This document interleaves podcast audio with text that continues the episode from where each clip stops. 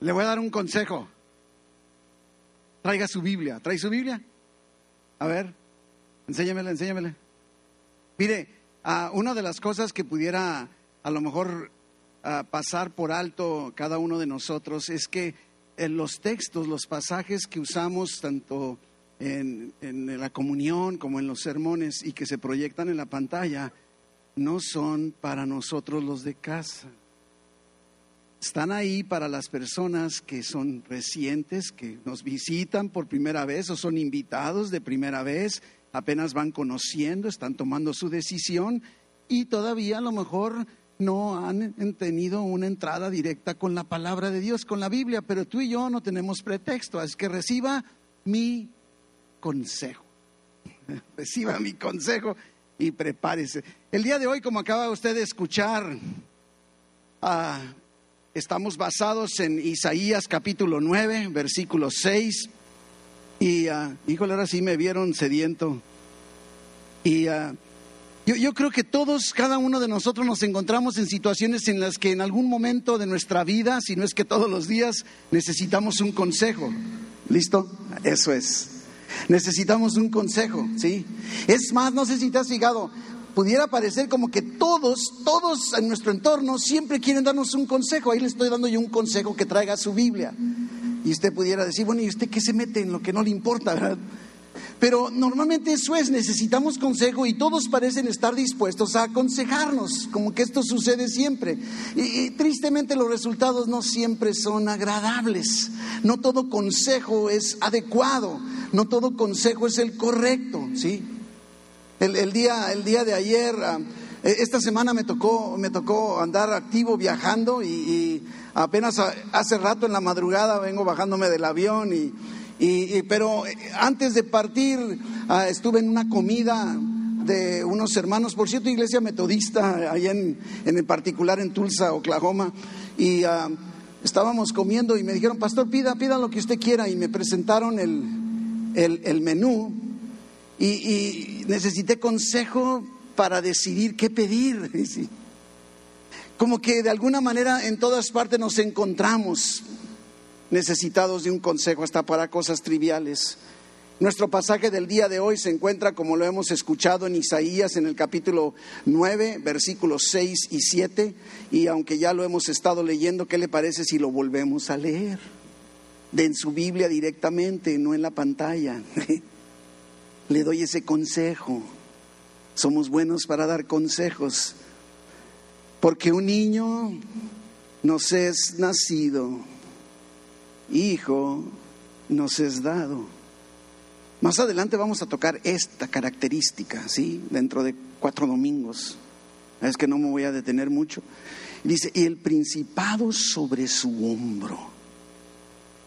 Y, y luego mire lo que dice, y se llamará, se llamará su nombre admirable, consejero, Dios fuerte, Padre eterno, príncipe de paz. Lo dilatado de su imperio y la paz no tendrán límite sobre el trono de David y sobre su reino, disponiéndolo y confirmándolo en juicio y en justicia desde ahora y para siempre. Y por si tienes alguna duda de la veracidad de esta afirmación en esperanza, el celo de Jehová de los ejércitos hará esto, ¿sí? Voltea con la persona que tiene a un lado y dile, Dios lo va a hacer. Dígale, Dios lo va a hacer. Ándele, no tenga miedo, Dios lo va a hacer. Al cabo que no está diciendo ni qué es lo que va a hacer, ¿verdad? Para que no se sienta comprometido. Dios lo va a hacer. Ahora, eh, eh, está hablando aquí de por qué, por qué dice, porque un niño nos es nacido. Y yo, ¿quién es este niño? ¿A, a qué niño se refiere? Y encontramos aquí, ahorita es parte de la explicación de esta tarde, uh, encontramos cuatro títulos. Uh, de, alguna, de alguna manera, inclusive usted puede ver en su Biblia que dice admirable, coma, consejero. Primero déjeme aclararle que en los textos originales en el hebreo no había comas. Entonces los traductores consideran a veces, y, no se pierde el sentido, eso es lo bonito de las traducciones de nuestras Biblias, una que otra no, ¿verdad? Como, pero la mayoría sí. Y, entonces podríamos, si usted quiere verlo como ese niño es admirable, está perfecto, no hay problema. Si usted quiere ver, es admirable y es consejero, está bien, pero, pero muchos autores, muchos uh, teólogos estudiosos afirman que la coma no, no va, que se refiere, porque si se fijan los demás, los otros tres títulos son así, formados de dos componentes. Entonces decimos, este niño, este Jesús es admirable consejero.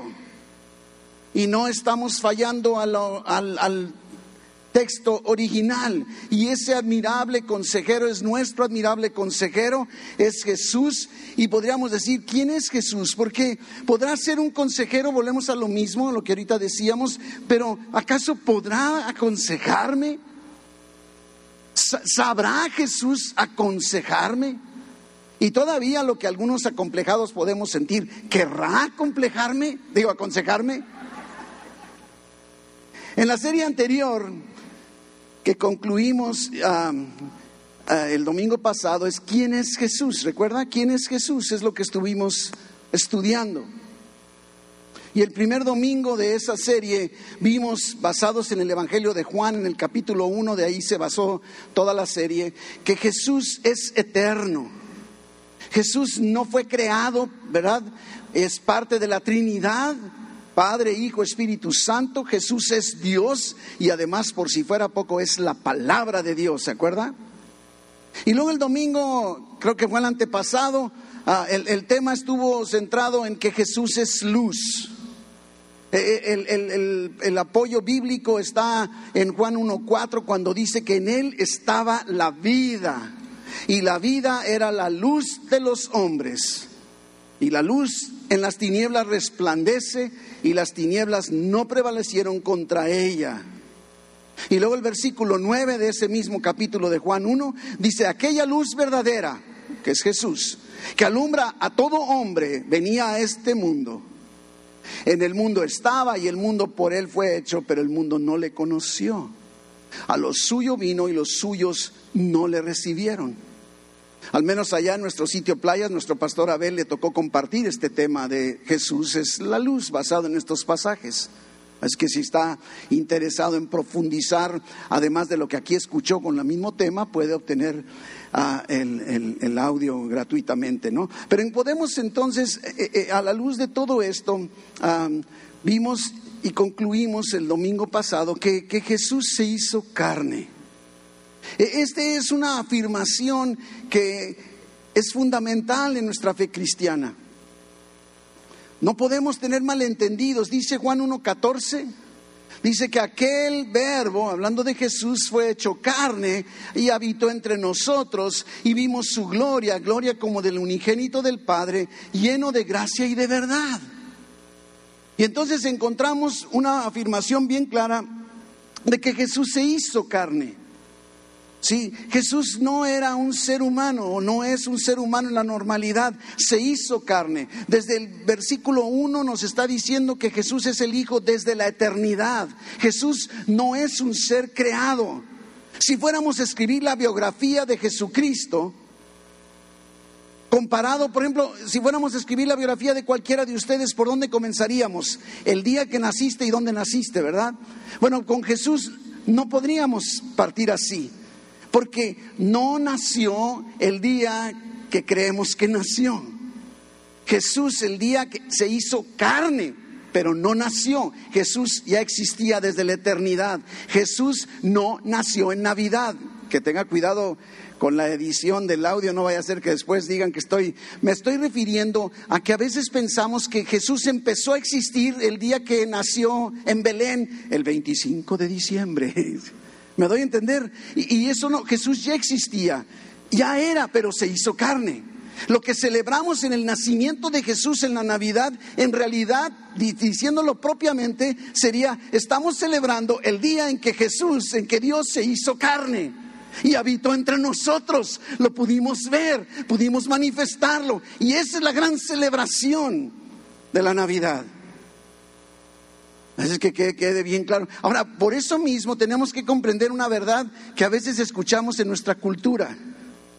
Y lo digo con todo respeto para aquellos que puedan sentirse afectados, pero lo digo con mucha humildad y respeto. María no es la madre de Dios. Esto es muy importante. Jesús ya era, ha sido siempre, no fue creado, no nació el día que nació de la Virgen María. Ese día de la Virgen María se hizo carne. Esto es bien importante. Ahora, ¿por qué lo hizo? Decía el autor C.S. Lewis, el Hijo de Dios se hizo carne para que los hombres pudiéramos ser hijos de Dios. Hubo un propósito, un objetivo de todo esto. Y entonces encontramos ese pasaje del versículo 12, otra vez sigo en Juan 1.12, estoy introduciendo el tema de nuestro día de hoy. Y entonces dice, más a todos los que le recibieron, a Jesús, a los que creen en su nombre, en Jesús, les dio la potestad, el derecho de ser hechos, ¿verdad? Hijos de Dios. Los cuales, dice, no son engendrados de sangre, ni de voluntad de carne, ni de voluntad de varón, sino de Dios. Si hemos creído en Jesús y le hemos recibido, entonces Dios nos ha adoptado como sus hijos y, y eso se refiere en lo espiritual y por eso aquí entre nosotros nos llamamos hermanos por si usted no lo sabía. De ahí proviene todo. Tenemos un Padre en común en lo espiritual. ¿Y por qué lo hizo? Lo hizo por amor, para darnos la salvación. Para eso se hizo carne. Inclusive Filipenses en el capítulo 2, versículos 6 y 7 nos dice que Jesús, siendo en forma de Dios, no estimó, no le dio importancia, ¿sí? el ser igual a Dios, era igual a Dios, pero no se agarró de esa realidad, ¿sí? Sino que se despojó así, nadie lo despojó. Él se despojó a sí mismo y dice que tomó la forma de siervo, o sea, se hecho semejante a los hombres. Jesús no vino a morir como Dios, vino a morir como hombre. Dios está vivo, Dios no está muerto. Esto es bien importante y aún ese Jesús en carne, en cuerpo, ese Jesús hecho carne, resucitó al tercer día para que no te quede duda. Esa es la realidad de la vida cristiana. Jesús estuvo aquí en la tierra siendo 100% hombre, 100% Dios. No podemos eliminar o darle importancia más a uno que a otro, porque entonces caeríamos en el error. Jesús no dejó de ser Dios y no dejó de ser hombre mientras estuvo aquí en la tierra. Y por lo tanto como hombre experimentó lo que nosotros experimentamos. Tenía un cuerpo físico como el tuyo y el mío. Dios es espíritu, dice la palabra de Dios. Por eso era necesario hacerse carne para de alguna manera identificarse con nosotros y además estar como ese Cordero de Dios que quita el pecado del mundo. Y, él tenía un cuerpo, un corazón como el nuestro, experimentaba cansancio, dolor, hambre. Es más, puede sonar hasta medio, pero te, puedes imaginar, a un Jesús debió haber sudado como sudamos nosotros. Yo creo que por eso a muchos les costaba trabajo creer, decir, a ver, Él dice que es Dios y, huele a sudor. Tenemos que ver esta realidad. No dejó de ser Dios, pero no dejó de ser hombre. Y yo creo que esto fue la mayor contradicción para muchas personas en ese entonces. Les costaba trabajo decir, pues yo lo estoy viendo común y corriente, ¿sí?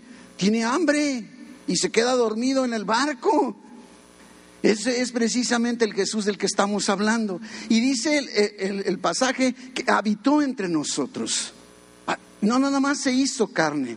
Eh, vemos todo el Antiguo Testamento, Dios buscando acercarse a su pueblo, inclusive las instrucciones en el tabernáculo. Eh, dice, haz un tabernáculo porque yo quiero habitar en medio de mi pueblo.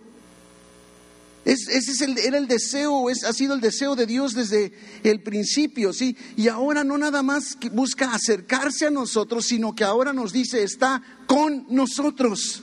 Jesús, la palabra de Dios desde el cielo para habitar entre nosotros. Increíble, porque sin Jesús no tendríamos esperanza. Y también nos dice que vimos su gloria, ellos vieron su gloria. El problema, ¿sabes qué, mi hermano? Que a veces podemos estar tan distraídos y viviendo tan envueltos en nuestro diario vivir y en, viviendo hasta cierto grado en incredulidad que, que no podemos ver la gloria de Dios. No la percibimos. aún en medio de milagros y señales, como todas aquellas personas de aquel entonces. Yo te diría, mi hermano, no te pierdas de ver su gloria. Está atento, porque ese Jesús dice lleno de gracia y de verdad, ¿sí?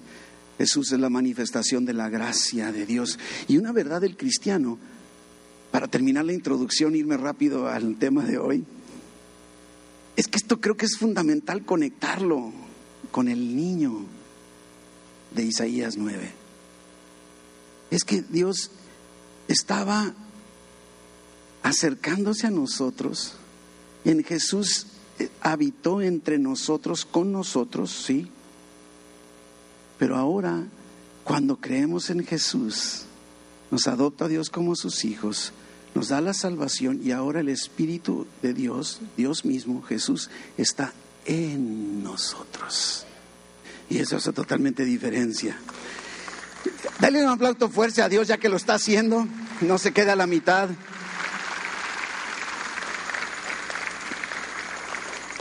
Es muy importante porque esto va ligado con, el tema de hoy. Y utilizaba yo eh, en, playas una ilustración, yo, yo pues yo me acerco a esta bocina, ¿sí? Y puedo estar con la bocina, cerca de la bocina, pero no me puedo meter a la bocina. No estoy en la bocina, me doy a entender. Y esta es la gran diferencia para la vida del cristiano. Jesús no nada más está acercándose o cerca de nosotros, no nada más está entre nosotros, con nosotros, Jesús está en nosotros. Y esto nos da la habilidad precisamente para enfrentar todo, todo lo que venga hacia adelante. Y esto nos muestra la característica de este niño del que Isaías se refiere. Y entonces podríamos de alguna manera en la continuación, esta segunda serie que pudiera ser ¿Quién es Jesús? parte 2, o, de alguna manera, ¿por qué no llamarle ¿Quién es este niño? Pudiera ser el título de este mes, de esta serie, aunque digo, no, no más estoy, ¿quién, es este niño? Y vamos a considerar durante los siguientes domingos cuatro títulos que acabamos de leer con respecto a quién es Jesús, quién es este niño. Cuatro títulos, ¿sí? Ahora, vimos entonces que el primer título, admirable consejero, que vamos a ver hoy. Próximo domingo, Dios fuerte. El siguiente domingo, Padre Eterno, y el cuarto domingo, Príncipe de Paz, y luego todavía vamos a entrar a quién es este niño, ¿verdad? Un niño nos es dado. Y estaremos cerrando esta serie, acercándonos a la temporada de Adviento para la Navidad, porque para cuando menos espere ya estaremos en Navidad, de mí se acuerda. No crea que, ay, pastor, estamos en octubre apenas. En octubre ya se va a acabar. Y, algo muy importante es que pudiéramos ver los primeros versículos antes del versículo, o sea, los primeros cinco versículos, y podemos ver como contexto la condición en la que el pueblo se encontraba en el momento en el que el profeta Isaías lanza esta profecía. Es una profecía que se lanzó más de 700 años antes de su cumplimiento. Yo sé que ustedes, mamás, se consideran mucho profetas. Ya verás, un día te darás cuenta que yo tenía razón, ¿verdad? Y ahora verás que si sigues con esto, esto irá a suceder. Pues aviéntate una profecía de 700 años con anticipación, a ver en dónde te ubicas. Ni siquiera sabes quién va a ser tu nieto o, tu bisnieto, ¿verdad? Depende tu edad. Pero está aquí hablando ante una circunstancia, podemos leer un panorama, dice, no habrá siempre oscuridad. Era un pueblo que vivía en oscuridad. Dice, para que la que ahora está en angustia, tal como la aflicción que le vino en el tiempo que livianamente tocaron la primera vez la tierra de Zabulón y a la tierra de Neptalí. Dice, pues al fin llenará de gloria el camino del mar de aquel lado del Jordán, en Galilea de los gentiles. Y dice el versículo 2, el pueblo que andaba en tinieblas. Así estaba el pueblo en aquel entonces. Los que moraban en tierra, dice, de sombra de muerte. Y esta noticia trae esperanza, viene a que a prometerles que verán gran luz, la luz resplandeció sobre ellos, ¿sí? Va a multiplicar la alegría, ¿verdad? Se alegrarán, se gozarán. Habla también de un yugo el versículo 4. Era un panorama deplorable, no me quiero meter en los aspectos históricos y justo en ese momento es en donde precisamente así podemos estar tú y yo, en, un panorama deplorable, triste en nuestro diario vivir, en donde sentimos que todo está perdido, en donde estamos sufriendo, dolidos, creemos que no hay solución, que no hay salida, sientes que como que viene un problema tras otro y otro y otro y otro y otro y no sabes la salida y te sientes que está Dios desamparándote y este versículo, este pasaje del día de hoy de Isaías 9 está lanzado para el pueblo de Dios 700 años antes del cumplimiento, pero está lanzado para ti y yo, a mí como pueblo de Dios, para que tengamos esperanza en medio de nuestras circunstancias difíciles. Aunque andes con yugo encima, aunque andes en sombra de muerte por donde quiera que andes, como el pueblo de Dios se encontraba en ese entonces, es justo cuando entonces se lanza la profecía. Un hijo nos es nacido, un niño nos es nacido, hijo nos es dado. Increíble. Ahora, pudiera ser, o sea, pues, un hijo más, un hijo más. Después no me quiero meter mucho al aspecto de hijo y de niño porque ese es el tema del último de entrega de esta serie, pero pero no está hablando, pudiéramos perdernos de vista, pero la clave está en ese niño, en las características de ese niño del cual eh, el profeta Isaías está hablando. Cada uno de estos cuatro títulos que encontramos del niño, que es Jesús, avalan la esperanza. Cada título tiene dos componentes, como dijimos, admirable consejero, Dios fuerte, Padre eterno, príncipe de paz, como si fueran cuatro nombres. Porque dice, llamarás su nombre. Y nosotros ponemos nombres a nuestros hijos. ¿Cómo se va a llamar tu hijo? ¿Sí? A veces ni siquiera sabemos lo que significa. Recuerdo en alguna ocasión, y, no doy el nombre del que se estaba estudiando, pero recuerdo que, no sé, yo creo que ha de como 15 años que se acerca un, un, varón de nuestra iglesia y ahí estábamos y se acerca con el pastor a ver y le dice, ah, ya, ya, vamos a tener un, una niña. Y el pastor le dice, ¿cómo se va a llamar? Se va a llamar fulanita. Y el pastor dice, déjame decirte que el significado de eso es este y ah, bueno, pero de todas maneras, y, así le pusieron, ¿verdad? No sirvió de nada tu consejo hablando de... Porque así se llama hasta ahora la persona. Pero es eso, ¿no? De alguna manera, de alguna manera, ¿te acordaste? De alguna manera. Eh, inclusive, ¿saben qué? En otras ocasiones le ponemos nombres intencionalmente. Lo hacemos con toda intención. En el Antiguo Testamento eso hacían mucho. Le daban un nombre que tenía un significado. Y, inclusive, inclusive podemos encontrar mucha enseñanza analizando los nombres, como un Abraham, ¿verdad? Padre de multitudes. Isaac, que significa risa. Y tantos otros. Y ¿sabes el significado de tu nombre? ¿Sabes? ¿Sabes qué significa? A algunos les encanta meterse a, estudiarlo, ¿verdad? Otros, no importa, ¿no? Como no sé si has visto, y esto es, creo que es verídico, aunque ya no le podemos creer a las redes, ¿verdad? Pero, pero como aquel dice, ¿cómo, ¿cómo, le pusiste, cómo le pusiste a, a, tu hija? Le puse Usnavi. ¿Cómo que Usnavi? Sí, US Navy, ¿no? O sea, Usnavi. Hay otro que se llamaba Maciosare. Si sabe el himno nacional, sabe de qué estoy hablando. Si no, véame la salida. Yo, yo, me llamo Enrique, yo no creo que mis papás hubieran dicho, a ver, ¿qué significa? Me pusieron Enrique porque mi papá se llamaba Enrique, es lo que yo creo. Y no, no estoy seguro, no creo, no pregunté que mi abuelo haya decidido, ¿cómo le pondremos a nuestro hijo Enrique? Vamos poniéndole Enrique. Pero Enrique significa padre de familia, eso me gusta. Porque sabe que Dios me ha dado la oportunidad no solo de ser padre de familia, sino ah, como papá, sino como abuelo, pero también en el ministerio puedo ser papá espiritual de muchísimos de ustedes. Y eso lo disfruto tanto como no tienen idea.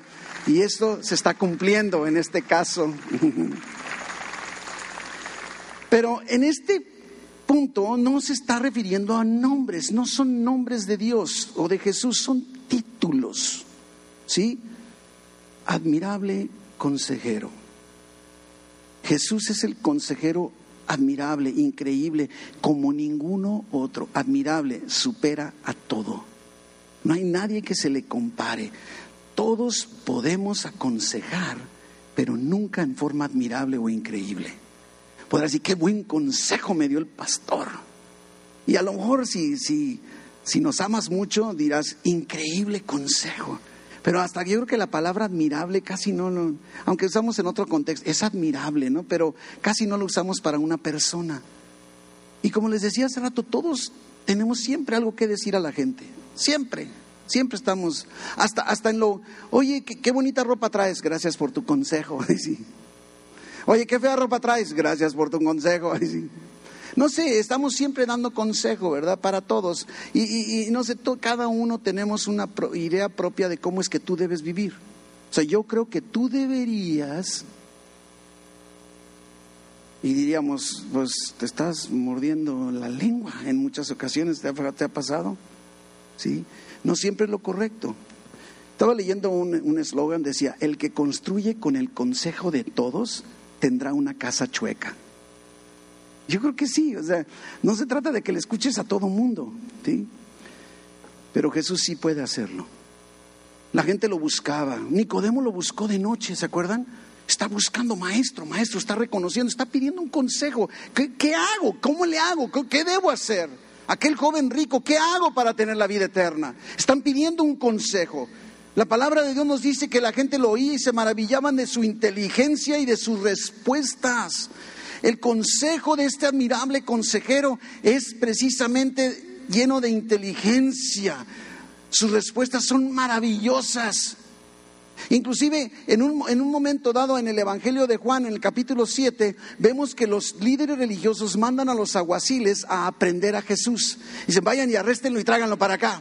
Y llegan los aguaciles y de repente están escuchando a Jesús predicar y se quedan atónitos, dice el versículo 45, Juan 7, 45, los alguaciles vinieron a los principales sacerdotes y a los fariseos y estos les dijeron, ¿por qué no le trajeron?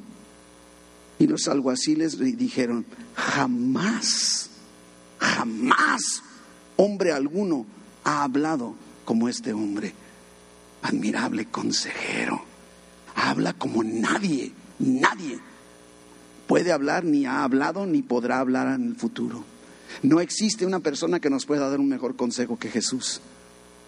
Jesús es el verdadero admirable consejero y no se trata de tomarlo como un psiquiatra, un psicólogo, un terapista. Además, ¿te puedes imaginar un consejero que sepa todo de ti antes de que entres a su oficina? Oiga, doctor, fíjese que vengo a, terapia. Sí, ya sé, lo que hiciste ayer estuvo pésimo. Sí. Un consejero que nunca, nunca ha dicho algo equivocado. ¿Te puedes imaginar un consejero, un terapeuta que nunca haya metido la pata al decir algo? Inclusive un consejero que no se quede callado cuando se necesita decir algo.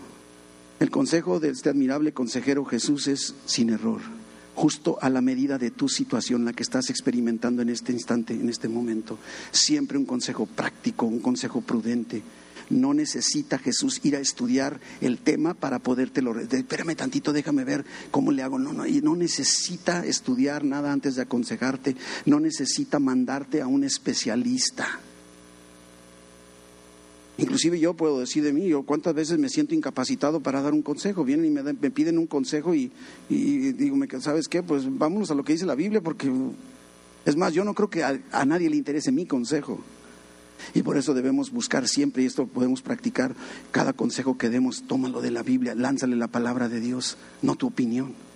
Y entonces siempre habrá, porque esta palabra es Jesús. Dice la palabra de Dios, el verbo encarnado, es Jesús. Aquí está la palabra de Dios, aquí está el verdadero consejo, aquí están las palabras del admirable consejero. Y si las utilizamos estaremos por el camino correcto. Los reyes del Antiguo Testamento tenían consejeros. Yo no sé por qué a veces nosotros nos, privamos de eso, como que no queremos tener consejeros. A lo mejor hemos tenido malas experiencias. No sé, dice, dice la palabra de Dios en el Antiguo Testamento que, por ejemplo, el hijo de Salomón, ¿sí? no le hizo caso a sus consejeros y le hizo caso a sus amigos, a sus cuatachos de infancia, de juventud, y se le dividió el reino. Tenemos que tener mucho cuidado, ¿sí? Mucho cuidado. Jesús tiene el consejo perfecto para tu situación y no solo eso tiene el poder para cambiarte y para habilitarte para cambiar con su consejo. va más allá de la normalidad, es admirable, es sobrenatural. Un cambio verdadero es el que provoca el consejo de Dios, un cambio que viene de adentro hacia afuera. También me acordé de una serie de allá del 90, ¿no? sí, de adentro hacia afuera, así se llamaba. Una verdadera transformación es lo que produce el consejo de Jesús, el admirable consejero. Cometemos un error si descuidamos si descuidamos a un consejero admirable que número uno comprende tus problemas. Él comprende tu situación. Porque a veces vemos a Dios tan lejos y decimos, no, ¿tú qué vas a saber de lo que me está pasando a mí? Jesús se hizo, por eso empecé repasando la, la divinidad de Jesús y su, su encarnación. Jesús se hizo como uno de nosotros. ¿Te han traicionado alguna vez? A Él lo traicionaron. ¿Has sido acusado injustamente de algo? A Jesús lo acusaron. ¿Han chismeado de ti? Uh, vaya que sí, ¿verdad? De Jesús también hablaban a sus espaldas, conspiraban para matarlo, conspiraban para hacerle caer en el error. ¿Has experimentado dolor físico? Y mientras más edad tengamos, más dolor, ¿verdad? ¿Has experimentado necesidad, soledad, miedo? Todo eso Jesús pasó por ahí. Y por eso dice, Hebreos 4, versículo 15, porque no tenemos, escucha bien mi hermano, no tenemos un sumo sacerdote que no pueda compadecerse de nuestras debilidades, sino uno que fue tentado, pasó por todo lo que tú pasaste, estás pasando, tentado en todo según nuestra semejanza, o sea, como hombres, pero sin pecado. Es la gran diferencia. Él pasó el examen al 100%. Él no pecó, tú y yo sí tendemos a pecar. Y entonces dice versículo tanto 16, por lo tanto entonces acércate confiadamente al trono de la gracia para que alcances misericordia y hayas gracia para el oportuno socorro. Dejemos de andar primero buscando la opinión y el consejo de los demás o el consejo del internet. A veces cómo preguntamos. El otro día me dieron un medicamento nuevo en el médico y ahí voy, cometiendo el error que ustedes no cometen, nada más yo, al internet, ¿verdad? Y cuando voy leyendo, Dios santo, dije, me voy a morir mañana. Y le digo a mi hermana, eso será así, así, así. Ah, ok, ya. Ahora imagínense si primero hubiera ido, hubiera ido al admirable consejero. Ese ratito de intranquilidad no lo hubiera experimentado nunca. ¿Se fija? Pero si somos tuyos y a veces ese ratito de intranquilidad se pueden convertir en horas, en días, en semanas y en algunos en años.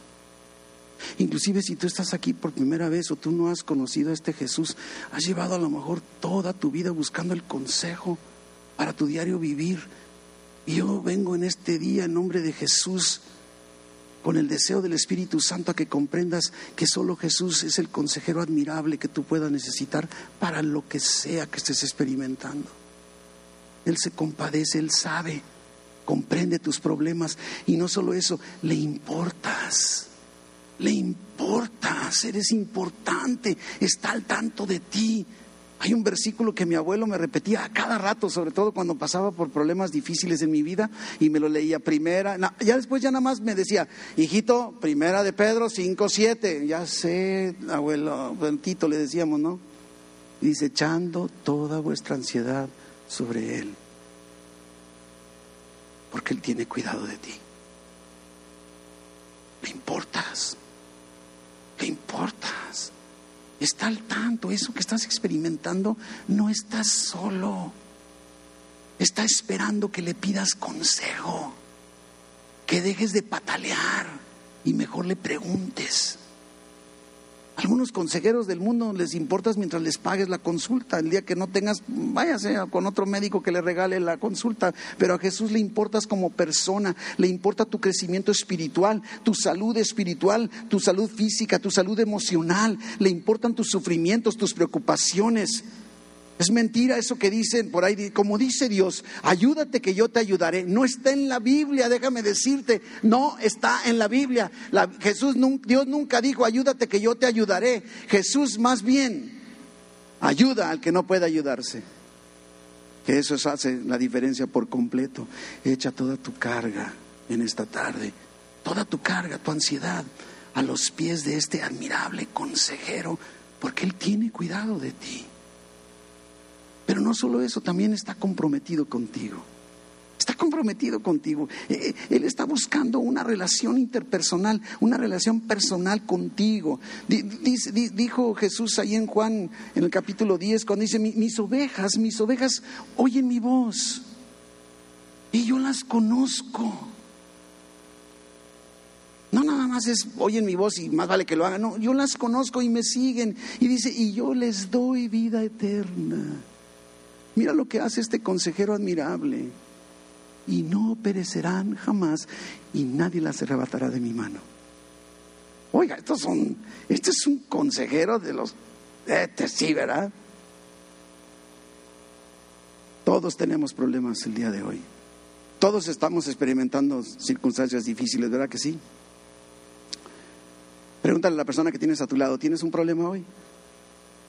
No me digas mentiras, dile. Ahora dile a la otra persona que no pelaste primero, ¿verdad? Todos tenemos problemas, todos. No habemos gente perfecta. Y la pregunta sería, ¿qué vas a hacer con este consejero admirable? Porque Jesús, el consejero admirable, es para ti, para ti, como ya vimos, está en ti y está por ti, a tu favor. Y es gratis. No sé por qué quieres ir a pagarle al psicólogo. Digo, si hay psicólogos aquí, perdón porque no es un ataque personal. Pero ¿para qué pagar? Primero ve con Jesús y ya después Jesús, ya Dios puede decirte, bueno, sí ve con el psicólogo, ¿no? Si quieres, ¿no? Podemos confiar en su sabiduría. El mismo Jesús dijo, también ahí en Juan 10, dijo, yo he venido para que tengas vida y tengas vida en abundancia. Ese es el deseo del consejero admirable en quien tú y yo tenemos a nuestro alcance en esta tarde. Y si tú no has tenido un encuentro personal con este consejero admirable, si tú no has creído en este Jesús y no le has recibido, ya vamos a terminar, nada más que quiero dar oportunidad por si alguien no conoce a este Jesús. Dice el apóstol Juan, pero en su primera carta, primera de, Juan capítulo 5, versículos 11 y 12, dice, y este es el testimonio, que Dios nos ha dado vida eterna. Pero esta vida, dice, está en donde? En su Hijo, está en el sabio consejero, en el consejero admirable. El que tiene al Hijo, tiene la vida. El que no tiene al Hijo de Dios no tiene la vida. No hay, digo, no hay duda. yo creo que está, pero bien sencillito. Y la pregunta sería: ¿tienes al Hijo de Dios? ¿Tienes a Jesús en tu corazón? Tienes la vida. Pero si no, no la tienes, pero la puedes tener ahora. Y te diría: ven a Jesús. Ven a Jesús. Y, yo quiero invitarte a que si nunca lo has hecho y quieres el día de hoy decir, yo quiero entregar mi vida, eso es lo que tú me digas, yo quiero que usted ore por mí, pastor, porque yo quiero entregar a mi vida, mi vida a Jesús, yo quiero decir, Jesús, te entrego mi vida.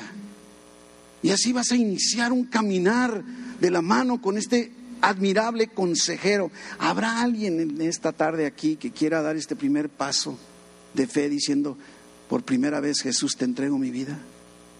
Solo levante su mano si lo desea. Yo quiero orar. Dios le bendiga. Solo quiero orar por usted. No, no es más. Dios te bendiga, Dios te bendiga, Dios te bendiga, Dios te bendiga, Dios te bendiga también. Dios te bendiga. Si me falta alguien. Oh, este Jesús, consejero admirable. Sí. Ahora, si usted levantó su mano, no le voy a hacer que pase para que no se avergüence tanto. ¿Por qué no se pone de pie ahí donde, donde no, no le dé pena? Párese, párese, no le tenga. Ándele, ándele, ándele, levántese. Porque esto que está aquí sucediendo es algo impresionante. No, no se quiere parar. Le duele su pancita. Bueno, ahí sentada. Y ahí donde está, está, cierre sus ojitos y dígale así, Jesús, te entrego mi vida. Dígale, dígale, Jesús, te entrego mi vida. Soy tuyo. Dirígeme. Lléname de ti. Lléname de tu presencia. Guíame en el camino que tú tienes trazado para mi vida. Te entrego mi vida, Jesús. Amén, amén. Un fuerte aplauso.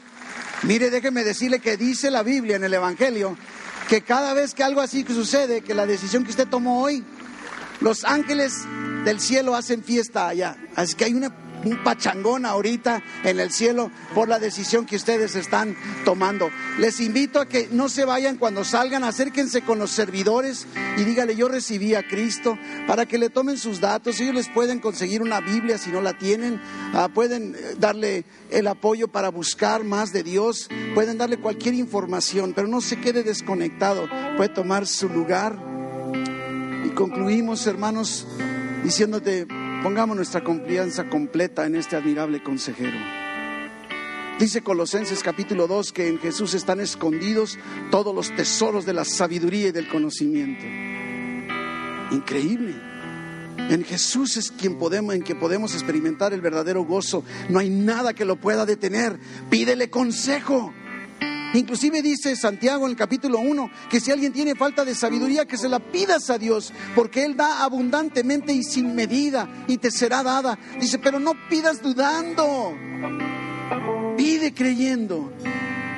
Estemos plenamente convencidos que aparte del Hijo de Dios, que es Jesús, no hay más camino, no hay más solución, no hay más esperanza, no hay mejor consejo.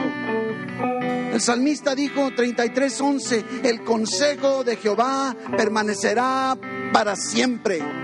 El consejo que Dios puede darte, este admirable consejero, es para siempre, no es para un ratito, no es para una circunstancia en particular, es para siempre los pensamientos de su corazón por todas las generaciones. El consejo que Jesús te esté dando el día de hoy tú lo sigas puede impactar a todas tus generaciones, a todos tus descendientes. Y termino con el Salmo 73, 24. Y dice el salmista, me has guiado según tu consejo. Y después me recibirás en gloria. Este es el resumen de nuestra existencia como cristianos. Que vivamos dependiendo del consejo de Dios en nuestra trayectoria de aquí al día en que estemos ante su presencia, porque los que tenemos a Cristo en nuestro corazón tenemos vida eterna. Y ese día, gran día, estaremos ante su presencia para vivir con Él para siempre. Y el consejo puede ser seguido desde hoy. Padre bendito, te doy muchas gracias, Señor, porque tú eres el consejero admirable. Padre bendito, levantamos delante de ti, de tu presencia esa necesidad, aquella enfermedad, esas inquietudes, esas preocupaciones, esos problemas económicos, Padre bendito. Envía tu consejo, Padre celestial. Espíritu Santo, tú eres el que puede guiarnos. Guíales, Padre, háblales, muéstrate poderoso. Hazles ver que es a través de tu palabra, que es Jesús, tu palabra, en quien ellos pueden encontrar el consejo, consejo perfecto, completo y efectivo para ser guiados hasta la eternidad. Gracias Señor, te damos. Y ahora Padre, al irnos de este lugar, sabemos que tú vas con nosotros. Gracias Jesús, admirable consejero. Guíanos, Padre, hasta lo más trivial. Danos un consejo hasta qué vamos a comer ahorita y qué escoger en el menú. Pero sobre todo, Padre bendito, en lo más profundo de nuestra necesidad. Oh Padre, aquellos jóvenes que están en la etapa de la decisión de su pareja, que tú abras el corazón, que, que, abras sus ojitos para que ellos puedan ver la persona que tú tienes para ellos, que estén abiertos a tu consejo, a tu dirección, Padre, para que ellos puedan, al tomar la decisión del matrimonio, puedan entonces establecerlo para siempre como es tu deseo. Padre, aquellos matrimonios que están batallando, que hay teniendo dificultades, Padre. Envía, Espíritu Santo, tu consejo, que ellos lo busquen, que juntos en la palabra tuya, en la Biblia, busquen qué es lo que tú dices, Señor, para esta circunstancia que están experimentando. Padre, que está batallando por dolor, por sufrimiento, por enfermedad, porque no sabe qué hacer.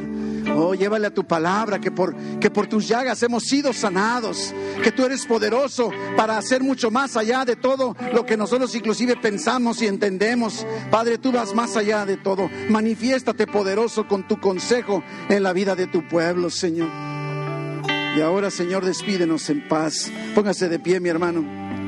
Despídenos, Padre con tu presencia, con tu favor. Extiende tus manos al cielo, mi hermano, esperando la bendición, no del pastor, la bendición del Dios, de Dios Todopoderoso.